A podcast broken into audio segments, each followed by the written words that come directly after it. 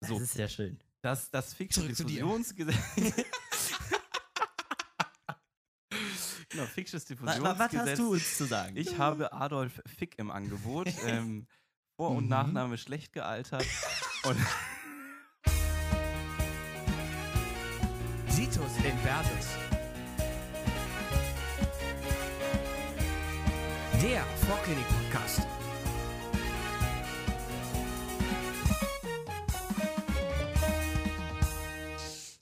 Herzlich willkommen bei Situs Inversus, der Vorklinik-Podcast.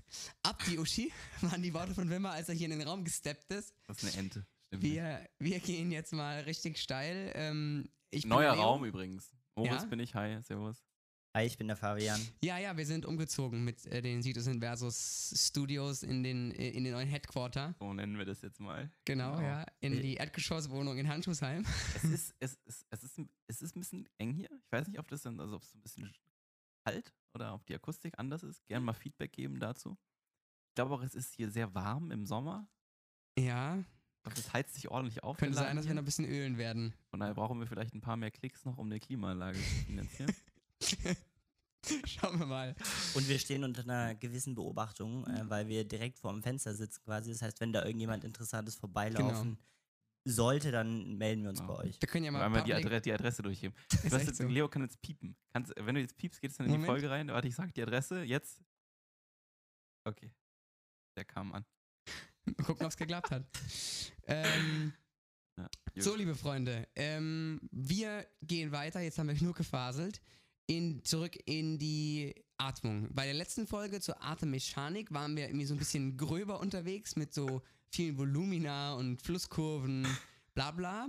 Jetzt wollen wir ein bisschen reinzoomen, so wie das bei uns eigentlich immer ist, vom Großen ins Kleine und uns anschauen, äh, was mit den Sauerstoffmolekülen passiert, nachdem sie erfolgreich in unserem anatomischen Blasebalg, auch Lunge genannt, ganz nah an die Alveolen gebracht wurden. Stichwort Gasaustausch. Ähm, was die Atmung angeht, heißt es also nicht mehr Sadomaso-Grobmotorik, sondern nur noch zart beseitete Blümchenphysiologie. Und Abfahrt. Ganz kurze Werbung. Leo, hast du dir eigentlich schon mal darüber Gedanken gemacht, später eine eigene Praxis aufzumachen? Ich meine, wir sind noch im Studium, aber man darf ja mal träumen. Ja, es gibt so ganz viele Sachen, die irgendwie echt spannend sind daran. Zum Beispiel sein eigener Chef zu sein. Ja, seinen Arbeitsalltag selbst zu gestalten, Oder auch eine enge Bindung zu den Patienten aufbauen ja, zu schon können. stark. Und ich glaube, dass es ganz vielen von unseren KommilitonInnen ganz ähnlich geht. Und wir selbst haben da ja auch nicht so viel Ahnung von. Ich würde mich aber auf lassdichnieder.de darüber informieren. Das ist eine gemeinsame Kampagne von der Kassenärztlichen Bundesvereinigung und den 17 Kassenärztlichen Vereinigungen. Und dort findet ihr viele Tipps zur Niederlassung, Antworten auf eure Sorgen und ganz viele spannende Erfahrungsberichte. Das war's schon. Sehr gut. Ich, das war echt, wir haben so als Intro ge gedacht, aber es, Aber so knallt noch Wir mehr. ziehen es durch. Komm. ja, also auf- Fabian, dein, wirklich deine Intros, die sind vom Bastomanisch geil, ehrlich. Ja.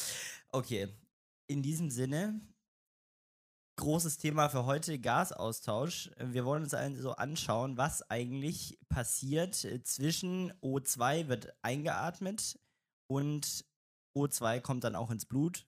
Und auf der anderen Seite das CO2, was aus den Zellen kommt, was verbraucht wurde, muss ja auch wieder ausgeatmet werden. Deswegen unsere drei großen Themen für heute: Ventilation, der Luftaustausch in der Lunge, die Diffusion. Das heißt, die Gase müssen auch in den Alveolen diesen, diesen kleinen Gap überspringen zwischen Luft und Blut. Und dann auf der Gegenseite gewissermaßen haben wir die Perfusion. Das heißt, die Lunge muss ja auch durchblutet werden, dass die Atemgase überhaupt aufgenommen werden können und dann im Körper verteilt werden können mit dem Blut. Genau. Und deswegen starten wir jetzt auch direkt rein in die Ventilation und ähm, also quasi mit, der, mit dem Luftaustausch in der Lunge, mit der Belüftung der Lunge. Und ähm, was, es kommt ja manchmal bei mir vor, dass ich, dass ich nur so, ja, nur so zu so 80 Prozent gut vorbereitet mich in so eine, so eine, so eine, so eine Folgenaufnahme hock und mich dann so versuche, ein bisschen nebenbei einzulesen in das Thema. Und das Skript hat hier tatsächlich der Fabian geschrieben und die Einleitung jetzt zur Ventilation äh, geht wie folgt. Unser Sauerstoffmolekül möchte sich sozial engagieren, hat den großen Traum, ins Blut zu gelangen und den Zellen letztlich Energie in Form von ATP zu liefern. Die Einleitung kam ja vorhin schon, ne? Das war die, das ist die Blümchenphysiologie. Die Zwischeneinleitung. Das ist Ja, schon das Thema, genau. Moritz. Und dann ist jetzt die, die, die Leitfrage, mit welchem Team geht das Sauerstoff da rein? Ja, also hier Spaß beiseite. Also wir müssen uns jetzt damit beschäftigen, was geht da so in die, in die Lunge rein und das ist am Ende die Luft, wie wir sie eben einatmen und das ist immer ein Gasgemisch. Also das ist ähm, nicht irgendwie nur reiner Sauerstoff oder sonst irgendwas, wie man ihn irgendwie aus der Flasche, aus der Sauerstoffflasche aus dem Krankenhaus kennt, sondern da sind ja immer nur gewisse Anteile Sauerstoff und ein bisschen CO2 und so weiter ist auch dabei. CO2 ähm, wird ein bisschen mehr gerade, ist ein Riesentopic, habt ihr vielleicht mitbekommen. Ähm, und da gibt es halt einfach unterschiedliche, unterschiedliche Dinge. Und der größte Teil von dem Ganzen ist aber tatsächlich Stickstoff. Stickstoff äh, sind 78 Prozent, ähm, Sauerstoff sind nur so um die 21 Prozent. Genau, und dann eben Kohlenstoffdioxid ähm, hat einen deutlich, deutlich kleineren Teil, aber hat eben äh, sehr relevante Wirkung in der Umwelt. Der Luftdruck an. Bitte was? Das musst du deine grüne, grüne Jugendmitgliedschaft nochmal. Ihr habt es auch gar nicht, gar nicht Sekunde aufgegriffen tun. gerade, ne? Mit dem, dass ich so diesen Joke, den ich eingebaut hatte. Äh, ja. Aber wir haben beide dran gedacht. Ah, ja. gut, Ja. Super, super, ja. Aber es ist gut, dass du nochmal darauf hinweist. Es ja. ist wirklich also kann ja ein, ein vielleicht nicht relevantes jeder Thema. mitbekommen. Ja. So, ähm, Luftdruck ist dann am Ende ähm, das, was quasi, also wir haben davor über die verschiedenen Anteile am, an dem, an dem, an dem, an dem der Luft quasi gesprochen. Und die haben natürlich auch noch einen, einen Druck, mit dem sie wirken, also ein, eine, eine Kraft auf die Fläche, ähm, ähm, mit der sie auf die Lunge, auf die Alveolen am Ende wirken. Und man kann quasi ausgehend vom Gesamtdruck, den man hat in der Umwelt und den einzelnen Anteilen in diesem Luftgemisch, man spricht da von den sogenannten Fraktionen, auf den Partialdruck ähm, schließen. Und den berechnet man eben quasi, wenn man den, diese Fraktion, also den Anteil am Gasgemisch nimmt, mal dem Gasgesamtdruck. Und dann kommt man zum Beispiel für, und das sind so Sachen, die man sich durchaus merken kann, für Sauerstoff auf einen Partialdruck von 21,3 Kilopascal. Das sind dann aus irgendwelchen Gründen, wird es immer noch umgerechnet in Millimeter Hg. Ähm, das sind nämlich 160 Millimeter Hg beim Sauerstoff und beim CO2, wie gesagt, eben deutlich, deutlich weniger. Ähm, das sind 0,04 Kilopascal und 0,3 Millimeter Hg Partialdruck. Und jetzt kommen wir zu was sehr Intuitivem eigentlich. Und zwar, dass so ein Gas, das will sich ja ausbreiten. Es hat dadurch auch ein Volumen. Und dieses Gasvolumen ist abhängig von zwei Parametern. Einerseits der Temperatur und dem Gasdruck auf der anderen Seite. Definieren die Messbedingungen, unter denen das Gasvolumen gemessen wird. Und da gibt es zwei große, sage ich mal, relevante Messbedingungen. Das eine ist die STPD, das ist einfach die Standardmessbedingung, steht, also dieses Buchstabenkürzel da steht für Standard Temperature Pressure Dry und bezeichnet die physikalischen Standardbedingungen. Irgendwie messen PhysikerInnen also scheinbar bei Temperatur 0 Grad, Luftdruck 101 Kilopascal, also wie auf 110 Meter Höhe über Meeresspiegel und bei komplett trockener Luft. Also immer Ist- eine Winterjacke einpacken, wenn ihr bei den Physikern ein Ist Praktikum echt macht. so, ja. Ja, also man, ja, man, man, man unterstellt es denen ja auch, aber auch diese, diese Messbedingung, sage ich mal, ist jetzt nicht unbedingt sonderlich lebensnah. Also da kommen wir jetzt äh, zu, den, zu den PhysiologInnen, die messen also mit äh, BTPS, was jetzt äh, nicht irgendwie, weiß ich nicht, irgendeine komische Sexpraktik beschreibt oder irgendwie sonst was, sondern es steht einfach nur Mm. Ah. für, für Body Temperature Pressure Saturated. Also es geht um physiologische Bedingungen im Alveolarraum. Ja, da hat 37 Grad circa, da herrscht der aktuelle Luftdruck und die Luft da drin ist natürlich auch mit Wasserdampf gesättigt. Ja, weil wir die ja eingeatmet haben und weil sie dort erwärmt wurde im Körper. So. Und um da überhaupt hinzukommen, muss jetzt unser O2 einen schon relativ beschwerlichen Weg zurücklegen, kann man sagen.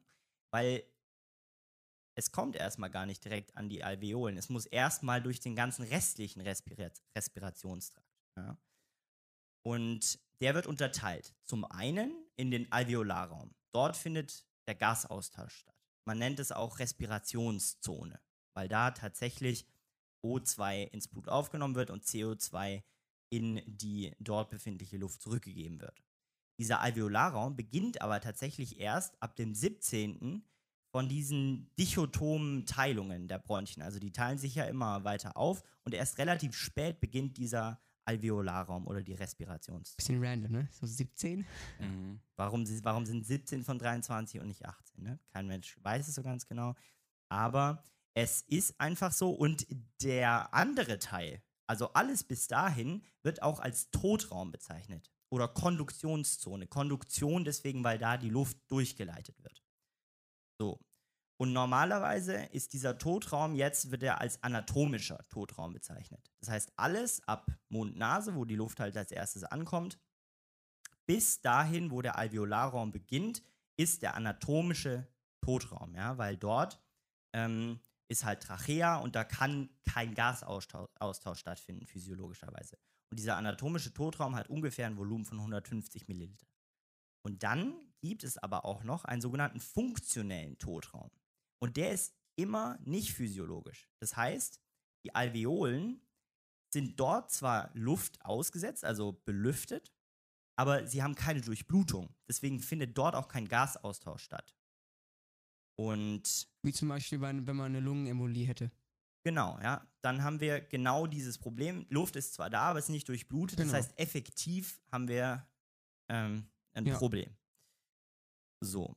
Und genau, dieser Totraum wird auch, also das spielt ja schon eine relativ große Rolle, wie groß diese einzelnen Volumina sind. Ja, weil wir ja wissen wollen, ähm, okay, wie ist eigentlich die Gasverteilung in den Volumina in der Lunge? Mhm. Genau. Und da spielt eben auch der Totraum eine große, eine große Rolle, weil wenn der größer wird, ist auch nicht gut. Deswegen muss der berechnet werden. Genau, und dafür gibt es die Bohrsche Totraumformel, die ja durchaus nicht ganz so einfach nachzuvollziehen ist. Also ich würde vielleicht sagen, ich droppe vielleicht erstmal die, die Formel vorne weg. Und das wäre, also ihr dürft euch da nicht durcheinander bringen lassen von VD und VT. VD ähm, steht hier, nehme ich an, für Death Room oder so, wird es auf Englisch irgendwie heißen, keine Ahnung. Also für Totraum. Und VT, was der Totraum ja auf Deutsch wäre, ist da hier, steht für total, also quasi den, das, das in dem äh, Fall betrachtete Totalvolumen, beziehungsweise eben das expiratorische Atemvolumen, das hier betrachtet wird. Und die Formel ist dann eben ähm, VD, also der Totraum, ist gleich VT, das expiratorische Atemvolumen, mal, und dann folgt ein Bruch, und da steht oben in dem Zähler ähm, die CO2-Fraktion in den Alveolen minus die CO2-Fraktion in der expiratorischen Luft. Und im Nenner steht dann die Fraktion der, der alveolären CO2-Fraktion. So, und jetzt habt ihr erstmal gar keine Ahnung, was damit gemeint ist. Total nachvollziehbar. Man unterscheidet hier nämlich zwischen zwei verschiedenen, also wir hatten erstmal gesagt, Fraktionen, das ist quasi der Anteil an dem Gasgemisch. Ja, also wir schauen uns hier quasi an, wie viel von dem, was da betrachtet wird, ist CO2. Weil wir hatten ja gesagt, es gibt da verschiedene Gase, die da beteiligt sind mit verschiedenen Anteilen an dem Volumen und man schaut sich eben hier unter anderem das CO2 an. So. Und da unterscheidet man zwischen dem alveolären CO2 und dem expiratorischen CO2. Denn ihr könnt euch ja schon denken, dass was wir an, ähm, an, an CO2 in den Alveolen haben, das wird wohl am allermeisten sein. Weil da wird ja quasi von unserem Blut das ganze CO2 abgegeben und da in den Alveolen haben wir den größten, die größte Fraktion an CO2. Während wir, wenn wir nur die expiratorisch, nur expiratorisch das CO2 anschauen, dann haben wir immer ein Gemisch aus Totraumluft und alveolarer Luft. Und dadurch ist diese CO2-Fraktion im, in dem expiratorischen Anteil deutlich niedriger, als sie in, dem, in den Alveolen wäre. So, und dieses Prinzip ist wichtig, das zu verstehen, dass es einen Unterschied macht zwischen der alveolären CO2-Fraktion und der expiratorischen, der sogenannten gemischten expiratorischen CO2-Fraktion. So, und wie kommt man jetzt an die alveoläre CO2-Fraktion? Da kann man ja nicht irgendwie quasi bis in die Alveolen irgendwie ein Messgerät vorschieben. Also wäre, glaube ich, sehr unangenehm. ähm, stattdessen schaut man sich einfach die endexpiratorische CO2-Fraktion an, weil man da wohl relativ nah rankommt an die alveoläre CO2-Fraktion. Das kann man sich eigentlich relativ plastisch vorstellen. Wenn ihr euch vorstellt, ihr atmet einfach in einem Zug richtig lange aus, irgendwie mehr oder weniger, bildlich gesprochen jetzt, bis ihr die Alveolen leer pumpt, mehr oder weniger, dann kommt ihr quasi an die CO2-Fraktion, die es eben in den Alveolen gibt. Deswegen schaut man sich bei der alveolären CO2-Fraktion eben die endexpiratorische CO2-Fraktion an. So. Und man muss sich quasi vorstellen, dass in dem ganzen Restweg quasi zwischen Alveolen und, und Mund halt Mhm. sonst wie so eine, wie so eine Luftsäule steht, wo nichts ausgetauscht wird, ja. Genau. Und die wird erstmal ausgeatmet, Ja, wenn ihr so ganz entspannt ausatmet und euch Ja. nicht die Lunge aus dem, genau. aus dem Thorax Ja. ausatmet. Und da ist noch eine Sache jetzt zu nennen, wenn wir uns auch Gedanken machen wollen darüber, wo diese Formel eigentlich herkommt. So. Also das ist jetzt vielleicht ein bisschen Special Interest oder wie auch immer, keine Ahnung. Weil jetzt gerade, als ich gesagt habe, wir bereiten uns manchmal nur so 80% auf die Folge vor, war das natürlich nur ein Spaß. Wir knien uns hier immer richtig ins Thema rein. Und Fabian und ich Mhm. haben uns jetzt gerade kurz vor der Folge noch versucht, irgendwie da reinzufuchsen in diese, also wo diese Formel genau herkommt. Und wir waren da irgendwie wirklich so 40 Minuten oder so, saßen wir da vor so einem A4-Zettel und haben irgendwie versucht, hier mit Umstellen und Formeln und so Wie die letzten Zehntklässler, echt. Äh, irgendwie das zu checken, Bockstark. wo diese Formel herkommt. Und wir haben es auch gecheckt. Aber das ist Aber das maximal ungeeignet für so einen Also- Podcast. Also, von daher würden wir euch einfach jetzt mal sagen, wo das Ganze grundsätzlich herkommt. Und wer da richtig Spaß dran hat, das nachzurechnen, da kann ich mal loslegen. Ähm, aber an sich braucht ihr das gar nicht unbedingt. Also diese Formel leitet sich von der grundsätzlichen Überlegung ab, dass ähm, VT, also die, der, das Gesamtvolumen, das wir expiratorisch ausatmen, sich zusammensetzt eben aus dem alveolären Volumen und dem Totraumvolumen. So. Und wenn man das jetzt noch ein bisschen weiter aufklustert, nämlich quasi nur auf den CO2-Anteil, dann setzt sich diese Luft zusammen, entweder aus dem gesamten Volumen mal, also VT, mal die expiratorische CO2-Fraktion, das war diese gemischte Luft, die wir gerade hatten, oder, also ist gleich, VD, also die Totraum, das Totraumvolumen, mal die inspiratorische CO2-Fraktion, weil im Totraum verändert sich ja nichts an unserem CO2, plus das alveolare Volumen mal, das, mal die alveolare bzw. endexpiratorische Fraktion. So, und da machen wir auch Cut, also da müsst ihr auch gar nicht jetzt irgendwie groß weiterdenken, wenn ihr das nicht wollt, aber wenn man diese Formel jetzt ein bisschen umstellt, durch die Gegend schiebt, dann Kehrwert rüber und was weiß ich, was wir da alles veranstaltet haben, dann kommt man irgendwann auf diese Borsche Formel. Ähm, aber an sich reicht es, wenn ihr euch mehr oder weniger ähm, über, also einfach diese Formel merkt und für die mündliche Prüfung dann vielleicht im Physikum noch auf dem Schirm habt, was da für eine Formel grundsätzlich dahinter steht. Ich glaube, dann seid ihr da äußerst gut gewappnet. na, aber äußerst gut. Ja, also, äh, also ich meine, weißt du, ganz am Anfang, wir, wir, wir, eine Überleitung rein. Ja. Ne? wir, wir, wir, wir machen da auch noch am Anfang irgendwie so ein Intro, ne, und, und sagen, okay, jetzt wird alles eigentlich echt entspannt und Blümchenphysio und so, ne, und dann kommen wir hier mit solchen Volumina hier um die Ecke. Ge War so, Ja, war also- so verständlich gerade? Nee, das haben wir schon gecheckt. Ja, nee, aber, Genau, nee, aber ist ja ich auch- mein, das ich will nur der sagen- Witz dahinter, Ja. dass, dass, dass wir halt eben nicht einfach nur die Formeln an die Tafel schreiben und sagen, lernt sie halt auswendig, sondern man kann, nicht- man kann jetzt nachvollziehen, woher es kommt. Genau. Super. Also ich glaube, da ist einfach irgendwie besonders relevant, so dieser Schritt. ne, Wir haben ein Gesamtvolumen an Luft, was da, was da existiert und daraus wollen wir dann auf die einzelnen Gasvolumina schließen. Ja, und so kommen wir dann über diese Formel zum Totraumvolumen letzten Endes. genau, und auch und genauso- Totraum kann genau. nämlich ventiliert werden. Genau, ja. Also das, das zweite, da nehmen wir jetzt quasi die Atmungskomponente mit rein, nämlich die Atemfrequenz, und kommen darüber zu unseren Ventilationsvolumina. Zum Beispiel, wer hätte es gedacht, das Totraum. Venti die, Totra- die, die Totraumventilation. Genau. Jetzt. Und die berechnet sich eben aus dem Totraumvolumen, wofür wir die Bohrformel brauchen, mal der Atemfrequenz. Ja, also normal so ungefähr 12 pro Minute. Also kommen wir zu einer Totraumventilation von 1,8 Litern pro Minute, die da quasi an Luft pro Minute durchgepumpt werden. Die alveoläre Ventilation ist dann, könnt ihr einmal kurz selber überlegen, wir haben ja ein Alveolarvolumen. Wie setzt sich dann also die alveoläre Ventilation zusammen? Alveolarvolumen mal Atemfrequenz. So. Also normales Alveolarvolumen von 350 Milliliter mal 12 ähm, Atemzüge pro Minute haben wir also eine alveoläre Ventilation von ca. 4,2 Litern pro Minute. Jetzt muss man sich aber verdeutlichen, dass da nicht alles von der eingeatmeten Luft und dadurch dem, dem O2 auch direkt zu den Alveolen kommt, um da ausgetauscht zu werden. Sondern nur circa so 10% des Gasgemisches, was wir da immer einatmen, wird auch tatsächlich ausgetauscht.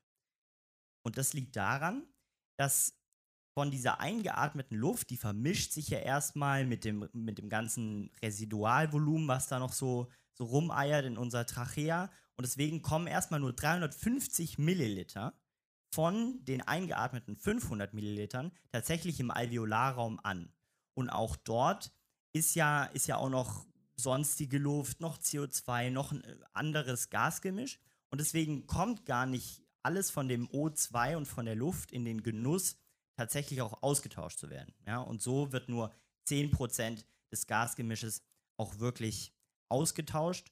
Und ihr müsst euch das wirklich so vorstellen, wie so eine Säule, die immer weiter gedrückt wird. Ja? Also wenn ihr einatmet, dann wird das, was normalerweise schon in eurer Lunge ist, quasi weitergedrückt. Ein Teil davon kommt auch an die Alveolen, wird ausgetauscht, aber eben nur relativ wenig.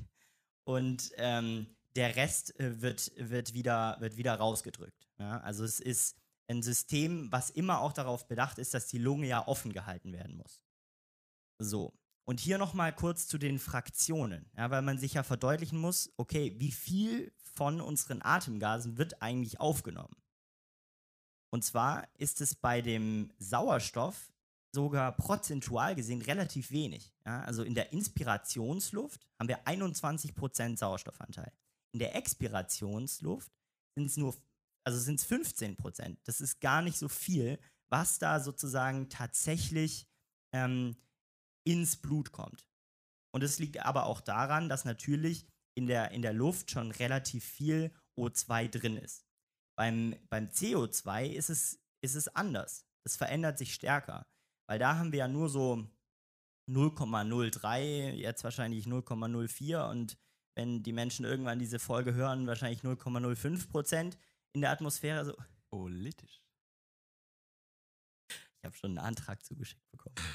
Ne. Ähm, also so von, von ungefähr 0,03 Prozent auf 4 Prozent, wenn ihr vergleicht CO2, Fraktion CO2 in der Inspirationsluft versus Expirationsluft.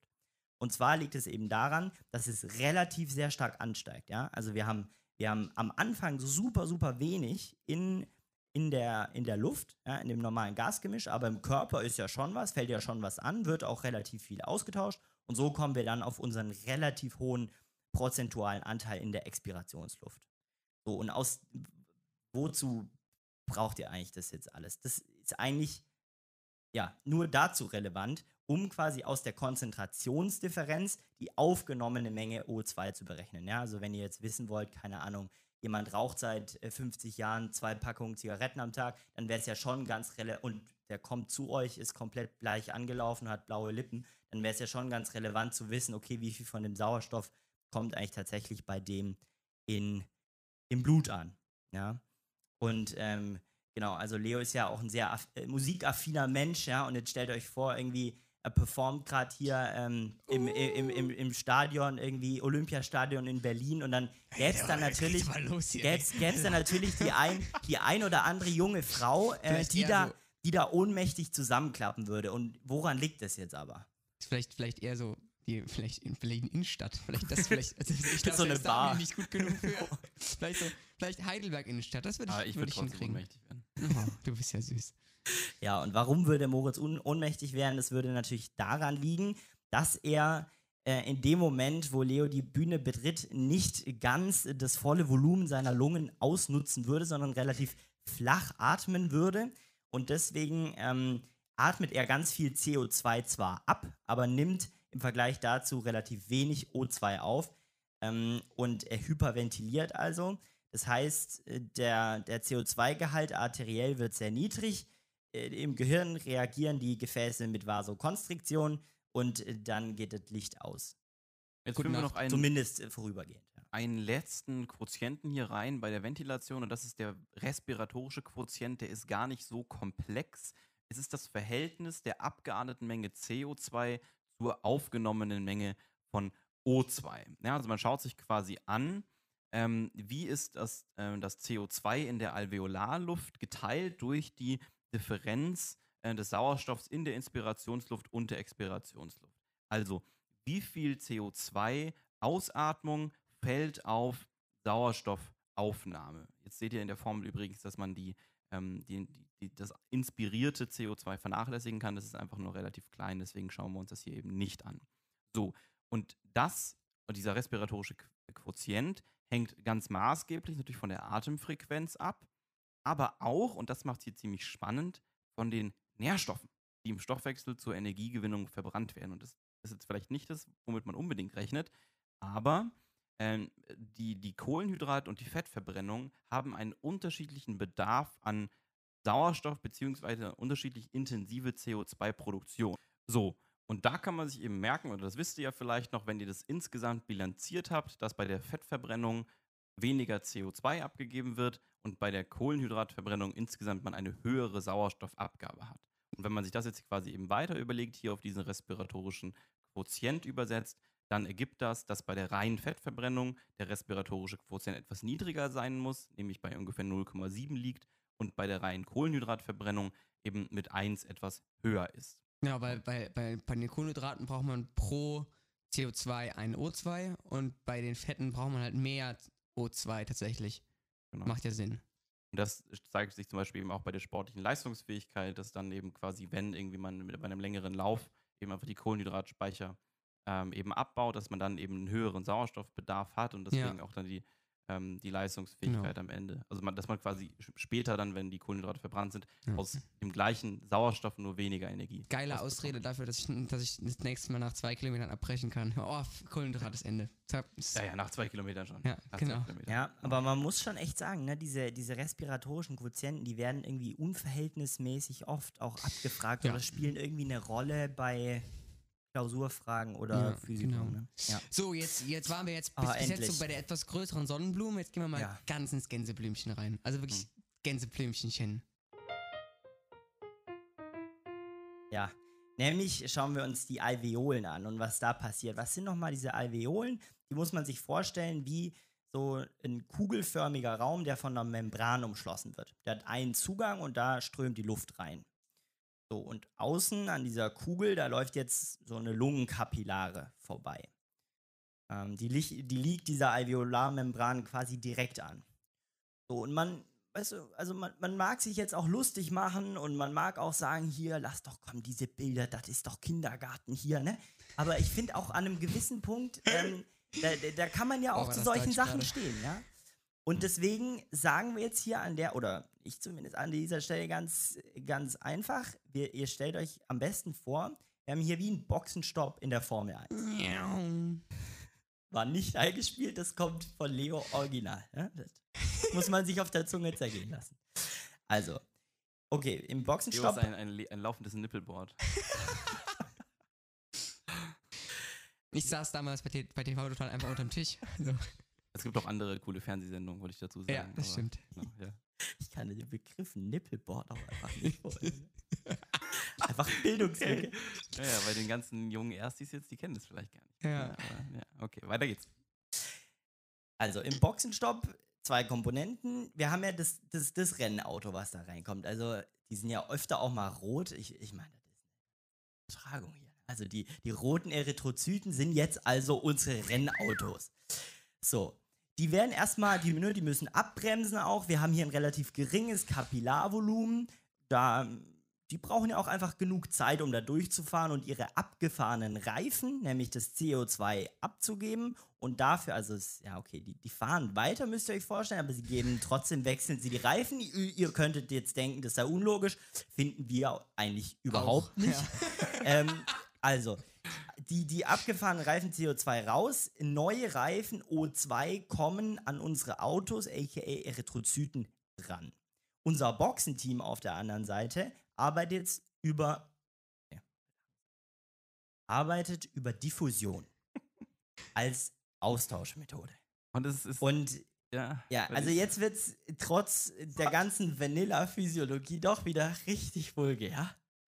Nämlich mit dem ähm, Fiction-Diffusionsgesetz. Und an der Stelle tut es mir für euch HörerInnen jetzt wirklich leid, dass es ein Podcast ist, weil wenn ihr dieses Feuer in Fabians Augen Ist hättet echt so. sehen können, das sich hier in diesem Raum entfalten hat, entfaltet hat, während er diese Analogie entfaltet hat, das war wirklich, also das wird mich die Wow. nächsten drei Tage glücklich stimmen. Das So, ist sehr schön. das, das Zurück zu dir. Fiction-Diffusionsgesetz. Genau, Ficksches Wa- wa- Was hast Diffusionsgesetz. du uns zu sagen? Ich habe Adolf Fick im Angebot. ähm, Vor- und Mhm. Nachname schlecht gealtert. und Eieiei. Okay. Genau, der hat eben Bitte das, nicht äh, nachmachen. Das, das Ficksche Diffusionsgesetz eben maßgeblich geprägt.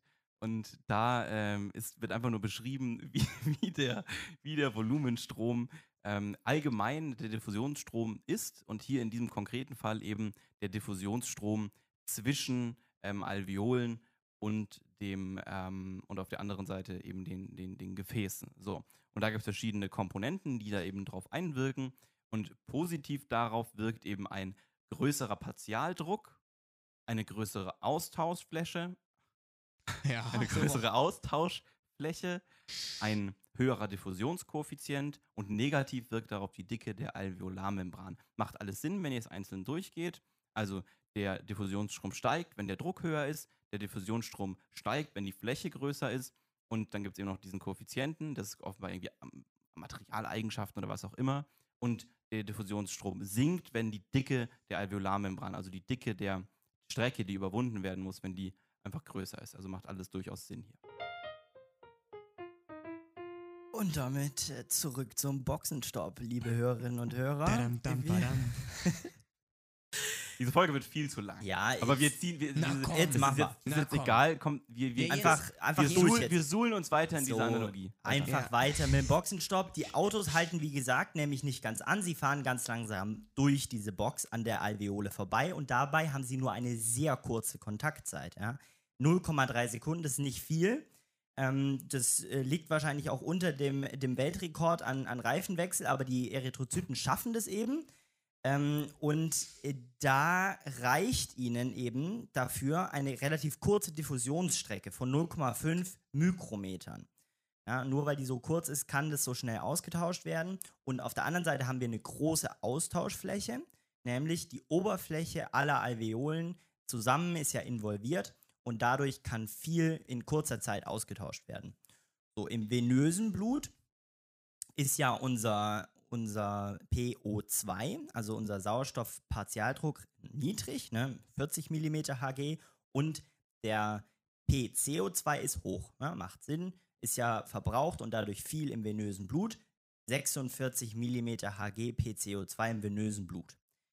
So, und jetzt bei der Passage von dem Erythrozyt an der Alveolarmembran entlang gleichen sich die Gaskonzentrationen ja aus. Ja, auf der anderen Seite, in der Alveole, ist ja nämlich quasi das umgekehrte Verhältnis. In dem arteriellen Blut nachher, ja, also dem, dem refreshten Erythrozyten kann man mal sagen, ist nämlich dann der Partialdruck vom O2 hoch, 100 mm Hg, und der Partialdruck vom CO2 niedrig mit 40 mm Hg. Merke also, ähm, CO2 kann sehr viel besser durch die Alveo- Alveolarmembran flutschen als das O2. Und zwar deswegen, weil CO2 einfach eine viel höhere Löslich Löslichkeit in, ähm, im, im Blut hat. Und ja, somit kann bei relativ geringem Partialdruckunterschied von, den, von dem ähm, CO2 im venösen Blut und in der, in der Alveole eine gute Diffusion stattfinden, weil das CO2 so gut löslich ist. So, und jetzt kurz noch die Frage an euch, an welcher Stelle dieser, der Box, ja, also dem, dem, dem Teil ähm, der, der Alveolarmembran, wie das an der Alveole vorbei äh, rauscht, glaubt ihr, findet der meiste Gasaustausch statt? Am Anfang, am, in der Mitte oder am Ende? Wenn ihr dabei ans, Diffusions wenn- ihr ans Diffusionsgesetz denkt. So, Auflösung am Ende, ja, weil. Entschuldigung. Das, das steht Das fest ist- am Anfang. Geh mal weiter, komm, wir ziehen's durch. Also, ähm, ja, am Anfang findet, die, findet der Austausch statt, weil hier natürlich die Partialdruckunterschiede zwischen den beiden Gasen am größten ist, sind. Und das ist eigentlich auch schon alles. Und eben, obwohl die Kontaktzeit ja bei 0,3 Sekunden ist, die quasi das Boxenteam Zeit ha- hat für, das, für den Gasaustausch, ist, der, ist das meiste an Gas schon nach 0,1 Sekunden ausgetauscht. Das ist, ähm, das ist Weltklasse hier. Und hier noch ein kurzer, kurzer Ausblick auch in die Klinik. Wenn natürlich die Alveolarmembran verdickt ist, zum Beispiel im Rahmen eines Lungenödems oder einer Lungenfibrose, dann vergrößert sich natürlich die Diffusionsstrecke und damit sinkt natürlich unsere Austauscheffizienz dramatisch. Und außerdem nimmt der Volumenstrom einfach über die Alveolarmembran dadurch ab und ähm, wir haben weniger Gasaustausch. Resultiert in Atemnot wollen wir nicht haben. Ähm, genauso beim Bergsteigen haben wir quasi einen geringeren O2-Partialdruck, der, der da wirkt. Und auch dadurch haben wir ähm, eine geringere Diffusion, weil wir, weil der Konzentrationsunterschied der beiden Partial- oder hm, der Gradient der beiden Partialdrücke natürlich nicht so groß ist. Und jetzt aber zum letzten Teil äh, unserer Reise hier durch die Atmungsphysiologie und zwar der Perfusion. Genau, da könnt ihr euch direkt merken, dass die, die Diffusionszeit für Sauerstoff ins Blut bzw. CO2 in den Alveolarraum auf circa 0,25 Sekunden begrenzt ist, also relativ limitiert ist. Und um da in dieser wunderbaren Analogie zu bleiben, könnte man sich vorstellen, dass eben dieses Boxenteam einfach nur eine gewisse Anzahl von Rennwegen, also den Eris, abfertigen kann. Ich frage mich die ganze Zeit, ob ich vielleicht mal mein Fahrrad da vorbeibringen könnte, damit ich meinen Reifen wechseln. Aber Man muss dazu sagen, Moritz Fahrrad ist bestimmt in einem halben Jahr platt. Ja, schon. Ja. ja. Ich habe einfach keine Zeit. Ach einfach, so, ja, du bist so beschäftigt. Hm, mhm. So, aber was denn, wenn ich jetzt irgendwann mal wieder mein Fahrrad habe und auf dem Fahrrad sitze und dann äh, direkt merke, boah, meine Kondition ist ja wirklich nicht mehr im allerbesten Zustand und dann mir so richtig die Pumpe geht. Ich so richtig merke, das Herz springt aus dem Thorax und ich einfach in der körperlichen Anstrengung bin. So, dann erhöht sich natürlich auch mein pulmonal-arterieller Blutdruck. Und dann würde ja eigentlich ansonsten im Körper, nämlich wenn quasi der Blutdruck steigt, würde, würde Folgendes passieren in den Gefäßen. Es würde zur reflexiven Vasokonstriktion kommen. Der sogenannte Bayliss-Effekt. Kommt noch. Der, ähm, ah, okay der hier eben ermöglicht, ansonsten im Körper, dass der Blutdruck einfach nicht zu sehr explodiert ähm, äh, nach oben und ähm, genau und nach unten. Und deswegen hier eben eine gewisse Autoregulation ermöglicht ähm, und ansonsten eigentlich zur Vasokonstriktion führen würde. Das wäre hier aber natürlich fatal, weil dann sich nämlich das Blut in das Herz zurückstauen würde ähm, und das wäre natürlich problematisch. Deswegen gibt es hier eben die Vasodilatation als Reflexion, als Reaktion darauf, dass der pulmonalarterielle Blutdruck sich erhöht. Warum funktioniert das ansonsten im Körper eigentlich? Also warum gibt es da nicht irgendwie jetzt einen riesen Rückstau? Da gibt es ja Kollateralkreisläufe ähm, zur Entlastung, die wir, ähm, die wir hier in der Lunge einfach nicht haben. Die Lunge ist seriell geschaltet. Die Lunge ist in Serienschaltung im, ähm, im, im, im, in unserem Blutkreislauf. Genau deswegen funktioniert das hier eben nicht. So, die Konsequenz der Vasodilatation ist hier dann eben, die Flussgeschwindigkeit steigt aber wir behalten im Kopf, dass eben die Diffusionszeit hier weiterhin begrenzt ist. Genau wie oben schon beschrieben mit der reduzierten oder limitierten Leistung, die das Boxenteam ähm, hier leisten kann. So. In Ruhe sind ähm, auch nur 50 Prozent von unseren Lungenkapillaren durchblutet. Das heißt, wir haben eine gewisse, eine gewisse Reserve, die wir hier rekrutieren können, ähm, die wir dann eben nutzen können, wenn, oder die ich nutzen kann, wenn ich so merke, boah, ich bin irgendwie, ich, ich genug Luft irgendwie in mein Blut rein, ich bin, bin halt irgendwie ein bisschen, bisschen, außer Atem, dann werden einfach noch so ein paar Reservekapillaren rekrutiert. Man könnte sich quasi vorstellen, es werden noch ein paar mehr Boxengassen eröffnet. Und jetzt muss man sich das Verhältnis von der Belüftung und der Durchblutung der Lunge, also der Perfusion, als was sehr Dynamisches vorstellen.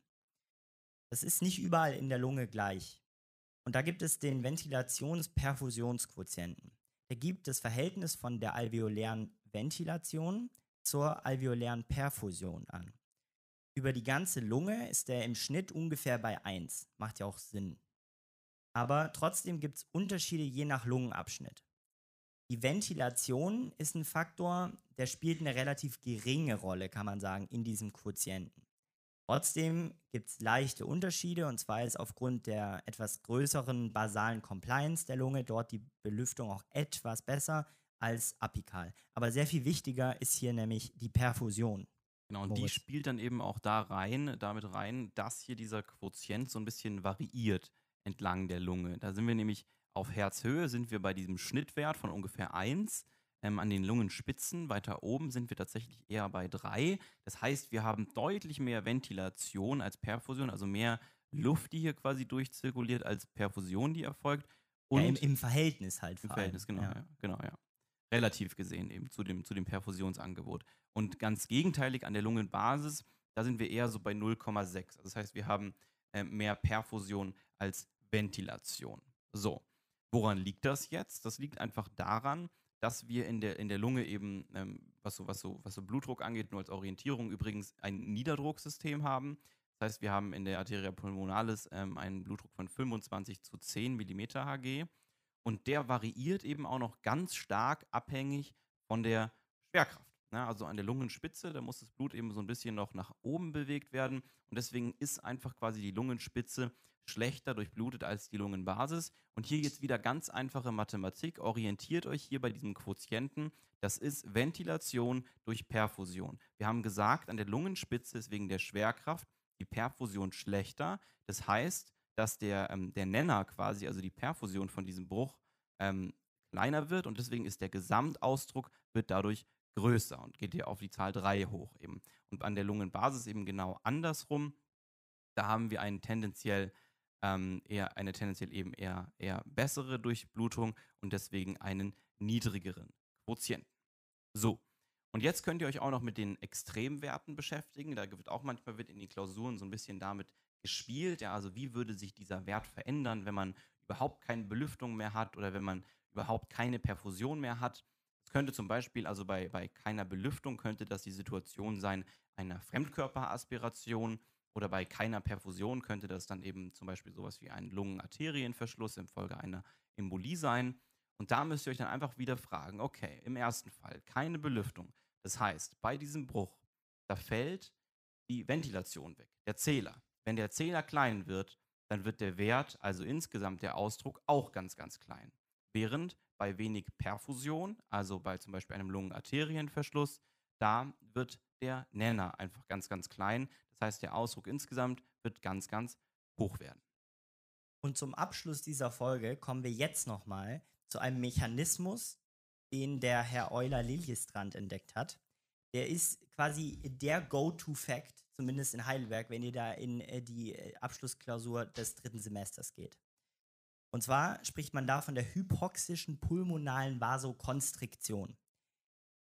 Das ist der Fall, weil die Lunge speziell auf Sauerstoffmangel in den Alveolen reagiert. Wir halten uns noch mal kurz vor Augen. Unser Ziel ist es ja, unser Verhältnis Ventilation zu Perfusion in der Lunge ungefähr konstant zu halten. Aber jetzt fragt sich die Lunge natürlich, was für einen Sinn macht es hier überhaupt, ein Areal, was gar nicht belüftet wird, mit Luft zu perfundieren, also da Blut durchzuschicken? Macht wenig Sinn. Das heißt, was hier also passiert ist, dass die Lunge infolge der Hypoxie eine Vasokonstriktion der Lungenarterie macht. Das heißt, sie kreiert einen intrapulmonalen Rechts-Links-Schand. Ja? So. Und das könnt ihr euch einfach so merken, dass quasi die Lunge, wenn sie eins nicht hat, dann ist es Bock auf Rennautos ohne frische Reifen auf der Strecke. Das heißt, wo kein Gasaustausch stattfinden kann, da lässt die Lunge auch kein Blut durch. Und das steht eben im Unterschied zum sonstigen Körper, wo der Körper ja auf, auf Sauerstoffmangel so reagiert, dass er sagt, okay, da muss mehr Blut hin, deswegen mache ich eine Vasodilatation. Das ist in der Lunge anders. Euler-Liljestrand-Mechanismus. So, bevor es jetzt in die Take-Home-Messages geht, gibt es nochmal eine ganz, ganz kurze Schätzfrage. Uh, das hatten wir schon lange nicht mehr. Leo Paul Weihrauch hat das. Kurze Schätzfrage. Oh, im Köcher. Und zwar würde ich Köcher. gerne von euch wissen, wenn, die, wenn wir jetzt die Lunge rausschneiden und alle Alveolen ausbreiten, ja. auf was für eine Fläche könnte ich eure Lunge auseinanderziehen? So, so, so, so, so ein Fußballfeld. Genau, stopp. Jetzt erst die Take-Home-Messages. Danach könnt ihr euren Tipp abgeben. Ja, ich hab's nachgegeben. Ja, warte ab. Wir, das war nur die Einheit. Genau. In, also in wir. Fußballfeldern. Pass auf. So, wir. Ähm, was, was haben wir heute gelernt? Die Respirationszone des Atemtrakts beginnt ab der 17. Teilung des Bronchialbaums. Der Rest ist anatomischer Totraum, also nur für die Luftleitung und Befeuchtung zuständig. Bei normaler Mischkost beträgt das Verhältnis aus CO2-Abgabe und CO2-Aufnahme der respiratorische Quotient O2 0,8. Aufnahme. O2 auf. Genau, O2-Aufnahme. Die Diffusionskapazität der Lunge hängt von der Diffusionsstrecke, Gasaustauschfläche, Partialdrücken und per Permeabilität der Alveolarmembran ab. Die Perfusion der Lunge sinkt entlang eines Gradienten nach apikal. Der Euler-Liljestrand-Mechanismus beschreibt eine hypoxische Vasokonstriktion und ist eine Besonderheit im Herz-Kreislauf-System. So, Freunde, jetzt Lesen mal. von Rufus. Grüße raus an den Bre. Ah, So, jetzt komm. Ja, wir sind natürlich, wir sind schon bei vier Fußballfeldern. Okay. Ich bin bei einem. Ja, jetzt, seid ihr seid so, ihr seid so Achso, wir müssen eins ist, zusammen es ist- abgeben. Nein, das ist einfach, das ist einfach viel weniger. Echt? Das Was? ist viel weniger das- beeindruckend. Ich Oh, hätte, das echt, ich hätte wirklich gedacht, das ist viel, viel mehr Nein. und habe extra tief angesetzt. Also tatsächlich habe, äh, habe ich nachgeschaut, es sind so 100 bis 150 Quadratmetern und als Vergleichswert ein Volleyballfeld hat 160. Also Mhm. ungefähr so viel wie ein, wie ein Volleyballfeld. Mhm. Ein Fußballfeld hätte, hätte 7000. Okay. Also Mhm. ihr seid, also wirklich, ihr Aber, seid, ihr aber seid, Fabian hat gewonnen. Ja, stimmt, das Fabian kann man- ein bisschen weniger Ja, schlecht. kann man schon sagen. ja. Danke dafür. echt. Ja, ich meine, du, Ja. hast, du hast jetzt so, so 28.000 Quadratmeter geschätzt, du so 7.000, das sind so 100. Also, Mhm. Super. Und also damit entlassen wir euch. schon mal keine Pulmologen. Aber vielleicht nochmal noch mal einen, einen letzten, letzten Punkt nochmal kurz hier, Ja. Hier die Folge noch ein aufgreifen. bisschen- nee, also ich weiß, die Folge ist lang, aber ist mir wurscht jetzt. Ja. Und zwar haben wir jetzt hier gerade so das, das besondere Momentum noch, dass nämlich der, der liebe Fabian, der, der, der verlässt uns jetzt nämlich erstmal hier für, für, für ein, Ein ganzes, Jährchen. ein ganzes Jahr, haut er ab. Der Mann, der Mann macht nämlich nicht nur seine Doktorarbeit und macht die auch nicht irgendwie so wie Leo und ich hier irgendwie so im beschaulichen Heidelberg, sondern den Mann zieht's in die ganz große Welt. Der reist nämlich an die, an die Westküste, an eine durchaus renommierte Universität in den USA und fertigt da seine Doktorarbeit an. Genau, Ostküste, genau. An der sonst, Ostküste ähm, meine ich, genau, meine ich. Moderation. Und deswegen bin ich da nicht. So, so ähm, aber genau, und ich glaube, da können wir im Namen von der Community, im Namen von allen Leuten hier bei Situs Inversus sagen, Ja. Fabian, hau rein, genieß die Zeit, mach das Beste so. draus. Genieß es dir. Und ähm, ja, wenn es dir mal nicht so gut geht, hörst dich herein und dann erinnerst dich dran, was für coole Leute dich hier erwarten, wenn du ist so. zurückkommst. Und So dann ist kommst du es. zurück und dann, Ja. also wir, wir haben mal gerechnet, Neuro müsste dann tatsächlich noch dran sein. Also in Neuro bist, wirst du wieder eingebunden. Ich steige wieder ein. Definitiv. Ja, was, wa- genau, irgendwie was noch mit ähm, hier Leistung, Energie und Genau, so weiter. ja. Das, das folgt noch Das im Oktober. Aber Leute, ich bleibe euch, ich, ich bin ja nicht aus der Welt. Ne? Ich, ich weiß bleibe euch ja ich erhalten. doch, ich und man kann ja im Zeitalter von Online-Austausch ähm, alles möglich So machen. ist es. und deswegen ähm, danke ich euch für den Weg bis hierher und freue mich auf alles, was kommt. Alle hopp. Dann tut, tut uns den Gefallen und schreibt mal at der Vor- Vorklinik Podcast ähm, alle liebsten Grüße an Fabian. Wir werden es weiterleiten. ähm, Der, hat, der, ihr- der hat wenn kein euch- Insta, der Bre. Ja, wenn, wenn ihr Wenn ihr das auch noch ganz toll fandet, dass Fabian jetzt noch hier, ähm, wann fliegst du nochmal? Am Sonntag oder so? Äh, nächsten Dienstag. Ja, genau, nächsten Dienstag, also quasi eine, äh, eine, eine Woche. Äh, Wann kommt die Folge raus? Hier wahrscheinlich Ist. später. Ne? Ja, ist mir egal, aber Ja. trotzdem hat er sich eine Woche, bevor er abgeflogen ist, nochmal die Mühe und die Zeit genommen, äh, hier eine Folge aufzunehmen. Deswegen schickt bitte mal. Schickt schick bitte mal ein paar, paar, paar Sternchen auf, auf, äh, auf Spotify für, für Fabians Leistung hier. Und ähm, auf jeden Fall. Ja, wenn es hochkommt, setze ich mich noch nächsten Montag einen Tag vor Abflug hin und mache diese fucking Gastfolge. Genau. Schauen wir mal. Alle Hauptfreunde, äh, es, war, es war eine lange, aber eine schöne Folge. Ich hoffe, ihr habt genauso oft gelacht wie wir. Mhm. Kuss auf die Nuss, Tschüssli Müsli Arrivederci. und Tschüss. Ja.